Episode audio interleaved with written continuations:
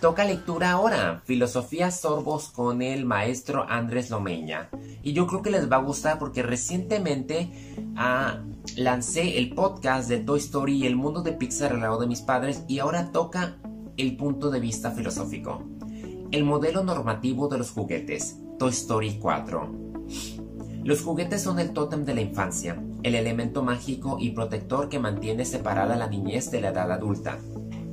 Un juguete acompaña, reconforta y entretiene a su dueño.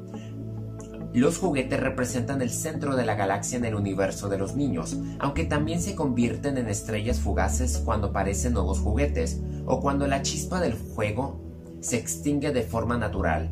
Toy Story escandiló al público porque los juguetes eran seres inanimados que cobraban vida cuando sus dueños no miraban. Toy Story 4 llega más de 20 años después. Los niños que crecieron con las aventuras del vaquero, Woody y el astronauta Buzz Lightyear ya no son niños.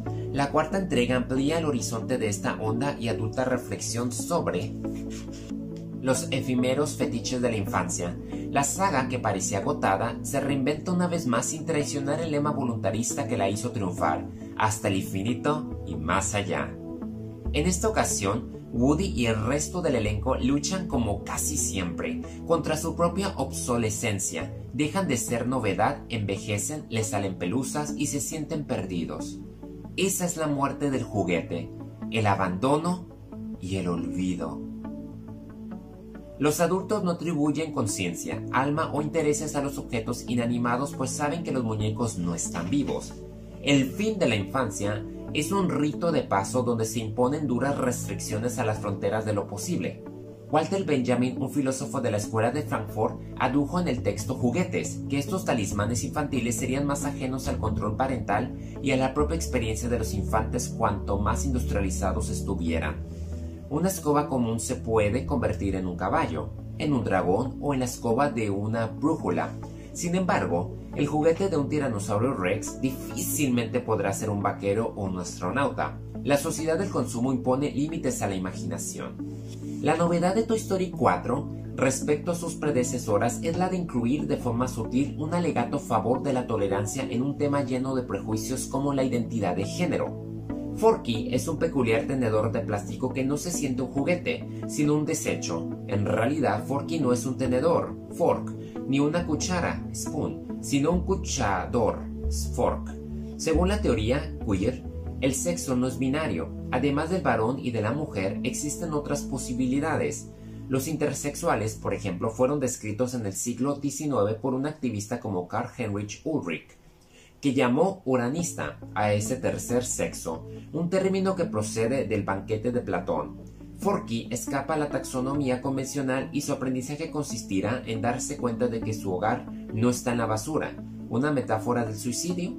Hay tasas muy elevadas entre los adolescentes transgénero, sino dentro de esa gran comunidad de muñecos y cacharros vivientes que conforman el universo de Toy Story. Estos amistosos juguetes aceptan la diferencia y desmontan el modelo normativo de sexualidad, aunque también se exalta el amor heterosexual entre Woody y Bobby. Interesante. Modelo normativo de los juguetes.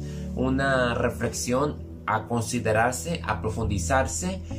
Yo no creo que se pueda comentar más, más que que Toy Story siempre ha manejado temáticas conforme uno crece a mí me ha gustado más la tercera entrega, sigo insistiendo que ha sido la mejor de las cuatro, yo, yo la cuatro la tomo con una extensión, pero sí tiene su mensaje que es aprender a soltarte, que es lo que vimos exactamente en la tercera entrega, pasar la antorcha.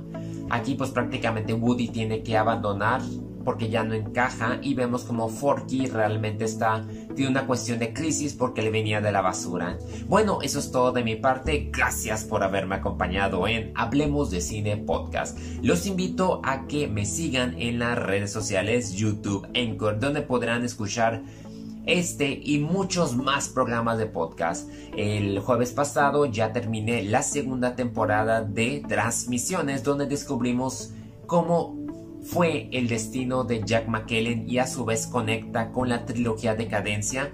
Muy próximamente van a tener el anuncio de la nueva portada y de la nueva versión definitiva para cada uno de estas novelas. Nos vemos. Hasta la próxima.